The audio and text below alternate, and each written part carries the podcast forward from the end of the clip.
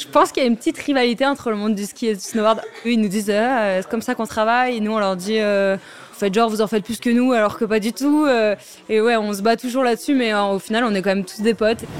Mais je les connais depuis tout petit parce qu'on courait ensemble quand on était vraiment petits. Bon, maintenant, hein, vraiment, on a perdu beaucoup de soldats, mais c'est un sport ultra dangereux. Moi, je suis tombée et je me suis brisé euh, deux cervicales et deux vertèbres du dos.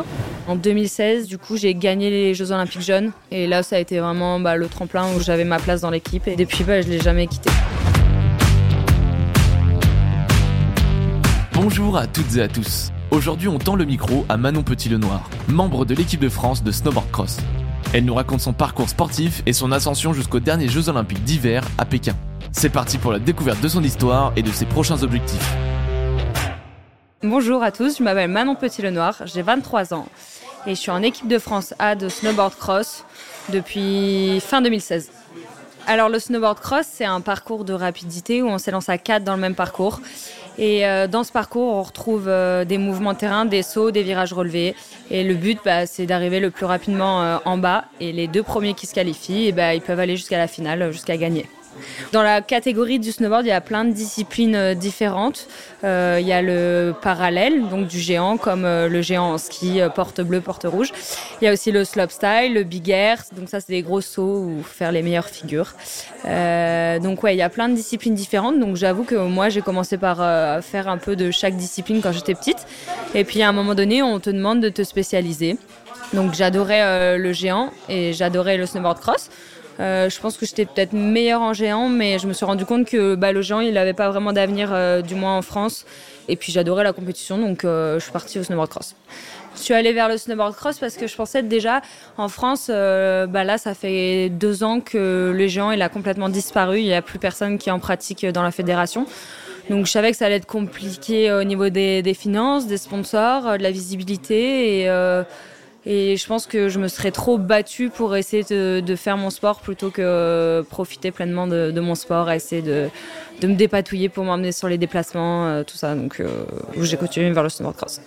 Euh, dans mon sport, euh, normalement, on n'a pas le droit de pousser. On a le droit d'imposer sa trajectoire. Donc on- si on veut aller à l'intérieur du virage, on a le droit d'y aller. Par contre, on n'a pas le droit de mettre les mains. On n'a pas le droit de pousser et ça, c'est pénalisé. Du coup, oui, on sait que quand on part, euh, à tout moment, on peut tomber euh, au bout de 3 secondes de course, euh, comme arriver première. Alors, j'ai découvert le snowboard cross parce que ma maman, elle faisait du, snowboard en compétition, elle faisait du freeride. Donc, elle, elle s'est lancée dans les pentes, elle partait en haut d'une montagne et elle s'est lancée dans les pentes. Et mon grand frère faisait du snowboard, il était au club de snowboard et moi, je faisais du ski. Et j'avais trop envie de faire comme eux du snowboard. Et du coup, j'ai dit à maman, est-ce que je peux faire du snowboard, tout ça Et elle m'a dit, euh, ce serait bien que tu passes déjà toutes tes étoiles et être vraiment forte en ski pour pouvoir te mettre au snowboard. Donc, je me suis speedée de tout passer. Et puis après, bah, vers 7-8 ans, elle m'a dit, allez, let's go, on t'inscrit. Du coup, j'étais super contente parce que au ski, euh, des fois, il y avait euh, 40 cm de poudreuse et euh, moi, je devais aller faire des piquets. Je trouvais ça nul alors que mon frère est rentré, il avait grave la banane et il me disait, ah, c'était trop bien aujourd'hui. Du coup, j'étais un peu dégoûtée. Alors, je me suis mise au snowboard et, euh, et puis depuis, bah, je kiffe. Je pense qu'il y a une petite rivalité entre le monde du ski et du snowboard. Je sais pas si c'est euh, vraiment des faits réels ou si vraiment on fait ça pour s'embêter. Mais par exemple, on s'entraîne tous au même endroit, à Albertville l'été. Et entre skieurs, entre snowboard, on se regarde un peu s'entraîner et eux, ils nous disent ah, c'est comme ça qu'on travaille. Et nous, on leur dit euh, vous faites genre, vous en faites plus que nous, alors que pas du tout. Euh, et ouais, on se bat toujours là-dessus, mais euh, au final, on est quand même tous des potes. Et euh, puis je pense que c'est juste marrant. Enfin, en tout cas, moi, ça me dérange pas trop. On se gêne pas entre disciplines parce que bah, déjà, c'est nos coachs qui, gèrent ça. Puis sinon, bah, on est obligé de se battre, quoi. Donc, je sais que j'ai des gros biscottos, mais bon, je sais pas trop. Non, je rigole. Donc j'ai commencé à 7 ans au club euh, par chez moi. Donc euh, moi j'habite à Samoin et mon club il est au carreau d'Arrache. Donc voilà, donc j'ai commencé euh, au carreau. J'ai fait quelques années où j'étais vraiment la, la seule fille dans le groupe de garçons avec mon grand frère. Donc ils m'ont mis la misère, genre vraiment ils m'ont mis la misère. Mais bon c'était marrant, euh, je m'amusais bien. J'ai commencé donc très jeune, donc au début c'était la galère pour trouver du matos, tout ça. Et euh, donc j'ai commencé à faire des compétitions euh, régionales. Et puis bon, j'ai fait un peu des résultats, c'était cool. Je voyais vraiment pas que les résultats. On faisait des compétitions euh, bah, entre clubs, donc euh, la France entière. Bon, faut bien s'imaginer qu'il n'y a pas Paris dans la France entière, voilà. Donc la, toutes les, les petits clubs des horizons. Et donc voilà, on courait entre nous. Donc en fait, les personnes avec qui je m'entraîne maintenant en équipe de France, bah, je les connais depuis tout petit parce qu'on on courait ensemble quand on était vraiment petit. Bon, maintenant, hein, vraiment, on a perdu beaucoup de soldats, mais, mais voilà. Et en fait, jusqu'en quatrième, où je faisais des résultats de temps en temps. Enfin, c'était cool. Et puis, euh, on m'a proposé d'aller euh, au collège, donc faire ma troisième euh, à Chamonix dans une classe sport. Donc vraiment, là, je, me, suis arrivée dans une classe sport où on faisait école le matin et sport l'après-midi, ou vice versa. Et là, je me suis vraiment rendu compte que bah, j'aimais trop gagner et que c'était peut-être ma voie. Du coup, euh, à partir de là, j'ai fait un bac en 4 ans et je faisais que du snowboard et euh, voilà, je faisais un peu l'école, le snowboard. Ma sélection en équipe de France, ça s'est passé, euh, je pense, fin de la quatrième, où je pense que c'était mon club. Je me souviens pas trop parce que j'étais assez petite. Je sais plus si j'avais reçu un mail, c'était mon club. On m'a dit, écoute, il y a une classe, ils se proposent de te prendre pour pouvoir avoir des horaires aménagés.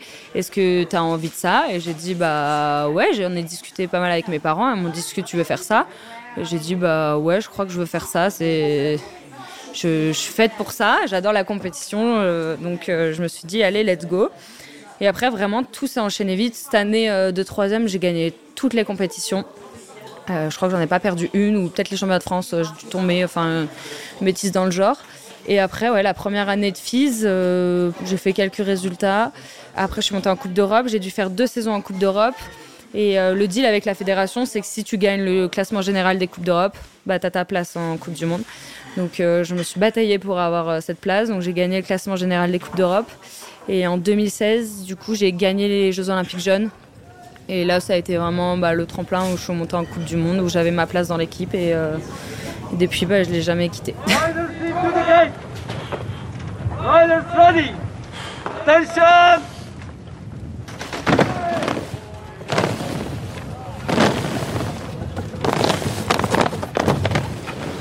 Euh, mon entraînement type, bah déjà, donc je m'entraîne tous les jours de l'année. J'ai vraiment un break à partir de fin avril jusqu'à avril-mai. Voilà, j'ai seulement ce break-là. Sinon, tout l'été, on s'entraîne physiquement. On a un centre national d'entraînement à Albertville, donc euh, à deux heures de chez moi.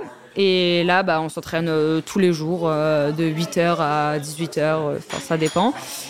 Et après aussi, l'été, on part sur les glaciers.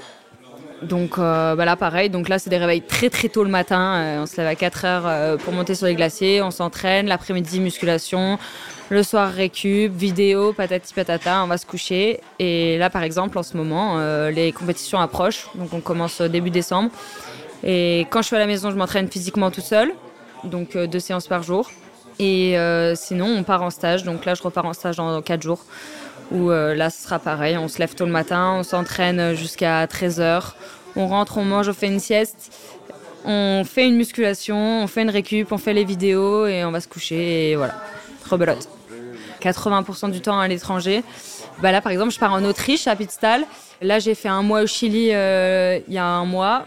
Et euh, donc on part beaucoup à l'étranger. Et l'été, on arrive à s'entraîner aux deux Alpes, donc là en France. Donc ça, c'est vraiment cool de pouvoir s'entraîner en France. Je pense que dans notre sport, il y a une composante euh, collective, c'est-à-dire qu'on est tous soudés.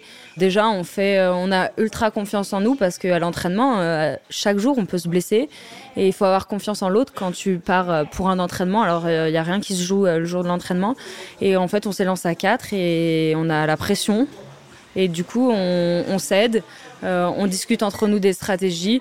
Forcément, euh, au départ des Jeux Olympiques, je vais pas dire oui, là, je vais essayer d'aller à l'inter, ma collègue. Mais euh, par contre, on, s'aide entre nous et on se tire vraiment vers le haut, je pense. Je pense pas que j'ai une rivale. Non, euh, on est toutes euh, compétitrices. Euh, je pense que bah, au moment de la course, des fois il y a des faits de course, on est un peu énervé contre une personne ou quoi, mais on se met dans la position de l'autre et on se dit bah, enfin non, enfin elle avait peut-être pas le choix. Et à la course d'après, tout va bien. Et non, je pas, suis pas quelqu'un que je déteste. de toute façon, je le dirais même pas.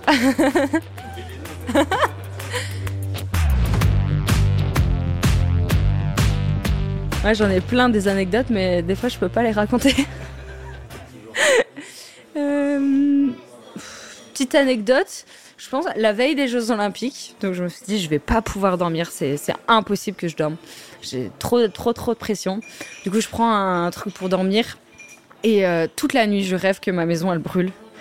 Et là, euh, je me dis non, mais la maison elle brûle, enfin tout est foutu, patati patata. Je me réveille et là, euh, dans la nuit, je me réveille et je me dis non, mais t'as vu maintenant, il y a des choses bien plus graves dans la vie. On s'en fout des Jeux Olympiques. Euh, t'imagines ta maison, elle peut brûler. Enfin, c'est terrible. Et du coup, je me suis rendormie et le lendemain, bah, j'avais fait quand même une grosse nuit et, j'étais enfin voilà. elle est un peu nue cette anecdote, mais c'est la seule qui est venue. je sais pas quelle est ma meilleure perf. Je dirais que celle qui restera gravée c'est forcément les Jeux Olympiques jeunes parce que je suis arrivée là-bas avec beaucoup de pression. J'étais attendue. Euh, toute ma famille avait fait le déplacement. C'était une vingtaine à Lillehammer euh, en Norvège.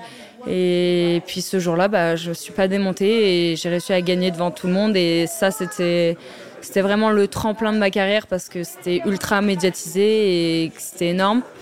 Et sinon, ma plus belle descente, je pense que je peux parler de cet hiver-là où sur la dernière Coupe du Monde, pareil, mon fan club qui se déplace et euh, je sors le podium sur la dernière Coupe du Monde de la saison à la finale, alors que la course d'avant, j'avais fait une course catastrophique et que j'étais au fond du sac. Et là, c'était ouais, la plus belle récompense, surtout après euh, toutes ces années où j'ai un peu galéré avec les blessures, euh, tout ça, donc c'était cool. Alors, il faut savoir, pour aller aux Jeux Olympiques, il n'y a que quatre filles qui y vont. Euh, et quatre hommes. J'étais passée à côté il y a déjà quatre ans, donc je pense que j'avais la pression de pas me blesser, euh, la pression d'être en forme. J'avais fait une très bonne saison euh, la saison d'avant, donc je savais que c'était plutôt bien parti. Mais comme je dis, rien n'est rien acquis. C'est bien ça le problème dans, dans le sport. Du coup, je pense que je suis arrivée quand même avec pas mal de pression. J'ai fait des courses début de saison, pas forcément des résultats qui me plaisaient. Et en fait, je suis restée dans, dans ma bulle parce que bah, déjà, il y avait la Covid et c'était euh, horrible. C'est-à-dire qu'on n'est pas rentré chez nous euh, de la saison, euh, on devait se faire tester tout le temps. Franchement, c'était une pression horrible. J'avais plus la pression d'attraper le Covid que du résultat. Et, et j'ai attrapé le Covid un mois avant de partir. Je suis restée positive 15 jours. Et pour aller aux Jeux Olympiques, il fallait être négatif 28 jours avant de partir. Sauf que bah, moi, j'étais à 26 jours. Enfin, bref, ça marchait pas du tout. Du coup, en contact avec les Chinois, machin, euh, faire des tests euh, à l'autre bout du monde pour euh, qu'eux, ils, soient, ils certifient que j'avais plus le Covid. Enfin, bref, c'était une période ultra, ultra de stress. Avant les Jeux Olympiques, on est parti se confiner avec l'équipe de France en Croatie. donc c'était vraiment dur psychologiquement et physiquement. Et puis en fait j'ai réussi à partir bah, en, en Chine. C'était cool, c'était une ambiance un peu différente. On n'a pas pu aller à la cérémonie d'ouverture parce qu'elle était très loin et qu'il fallait qu'on se concentre. Et, voilà, des tests tous les jours où les Chinois ils venaient devant notre chambre, ils nous testaient. Euh, on mangeait isolé. Enfin, c'était peut-être une ambiance particulière, mais par contre, c'était les Jeux Olympiques et, si je devais les refaire demain euh, dans les mêmes conditions, je les referais parce que je sais que c'était une fois dans ma vie et tout était grandiose. Euh, je n'ai pas eu le résultat que je voulais, mais ce résultat, je l'ai eu un mois après. Euh, bon, pas forcément au bon moment parce que ça aurait pu changer ma vie, mais j'y retournerai dans 4 ans et puis j'essaierai de briller là-bas. Je pars dans l'optique que j'irai, ouais. Enfin, rien n'est acquis. Bien sûr, demain, je peux me blesser. Euh, je peux sortir d'ici et, me fouler la cheville sur le trottoir. Euh. Donc, ouais, non, rien n'est acquis, mais en tout cas, je me donnerai les moyens pour y aller. Euh, le snowboard cross, non, c'est pas. Enfin, oui, c'est un sport ultra dangereux. Moi, je suis tombée le 1er avril 2018. Euh, non, c'était pas un poisson d'avril, mais je suis vraiment tombée ce jour-là et je me suis brisé euh, deux cervicales et deux vertèbres du dos. J'ai fait quatre mois en corset alité, plus pouvoir rien faire et je savais que si je faisais un faux mouvement, bah, je pouvais mourir à tout moment. Du coup, je sais que ce sport-là, même si c'était pas sur quelque chose de ultra technique, mais on gère pas trop les gens qui sont autour de nous. Et du coup, je sais que c'est un sport ultra dangereux, je le sais à chaque départ que je prends, mais j'ai un coach mental derrière, je fais des exercices et je sais que j'adore ça et que ça fait aussi partie un peu du, sport. Et c'est aussi pour ça que je pense que je l'aime, c'est que c'est tellement un rebondissement que bah, on, sait le matin euh, comment ça va, mais le soir, on ne sait pas si tout ira bien. Et je pense que ça fait partie de mon sport et je l'ai accepté et je l'accepterai jusqu'au bout. Bah, En 2018, quand je me suis blessée, tous les médecins m'ont dit bah là, c'est foutu, ma grande. Soit on tente l'opération, mais tu pourras plus euh, tourner la tête. Euh, enfin, tu seras pas à 100% de tes capacités. Il y a quand même vraiment peu de chances que tu remontes sur un snowboard. Soit on essaye le corset intégral, donc il montait en haut de ma tête euh, jusqu'en bas de mon dos. Enfin, j'étais comprimée, c'était terrible. Et on voit ce que ça dit, si ça fonctionne comme ça. Donc j'ai dit bon bah moi je veux continuer le snowboard, c'est sûr. Du coup, bah, je tente le corset. Et euh, mes parents m'ont chopé à l'hôpital et m'ont dit écoute Manon, euh, là ça va être compliqué, mais euh, qu'est-ce que tu veux faire? J'ai dit bah, je veux continuer. Et ils m'ont dit bon, bah, on fera tout pour que tu y arrives. Donc vraiment, j'ai passé ouais, 4 mois et demi à la maison, genre à, douter forcément, mais j'y pensais même pas. Je pensais plus à ma santé qu'autre chose. Et au final, tout s'est passé très vite. Après, j'ai enchaîné les mois de rééducation dans des centres. Et au mois de décembre, je faisais déjà ma première Coupe du Monde. Et je me suis blessée en avril. Voilà, j'y ai juste cru et euh, les personnes qui m'entouraient, ils étaient sûrs avec moi à 100% et tout s'est bien passé. Mais j'ai eu de la chance. Toute ma blessure, j'avais un coach mental où on a discuté, où j'avais préparé vraiment ce retour-là. Et euh, je suis remontée sur la neige et dès le deuxième jour, j'étais déjà dans un snowboard cross et, euh, j'étais à, fond et j'ai jamais eu peur. Ouais, je pense que je peux dire que c'est mon travail. Je gagne ma vie euh, grâce aux sponsors, oui. Et aux résultats aussi. Trouver des sponsors, c'est plutôt très compliqué dans ce milieu-là. C'est pas un milieu où il y a énormément d'argent. Et il faut vraiment se démarquer. Et je pense que le, plus important dans tout ça, c'est bah, de, savoir gérer son image pour euh, trouver des sponsors, donc être sur les réseaux sociaux à fond. Euh, donc oui, je parle tout le temps de mon travail, mais il y a, je sais pas, 70% qui se fait sur la neige et puis tout le reste, en fait, il faut bah, gérer euh, les sponsors, la communication et tout ce qu'il y a autour, la préparation physique, la préparation mentale, tout ce qu'il y a autour.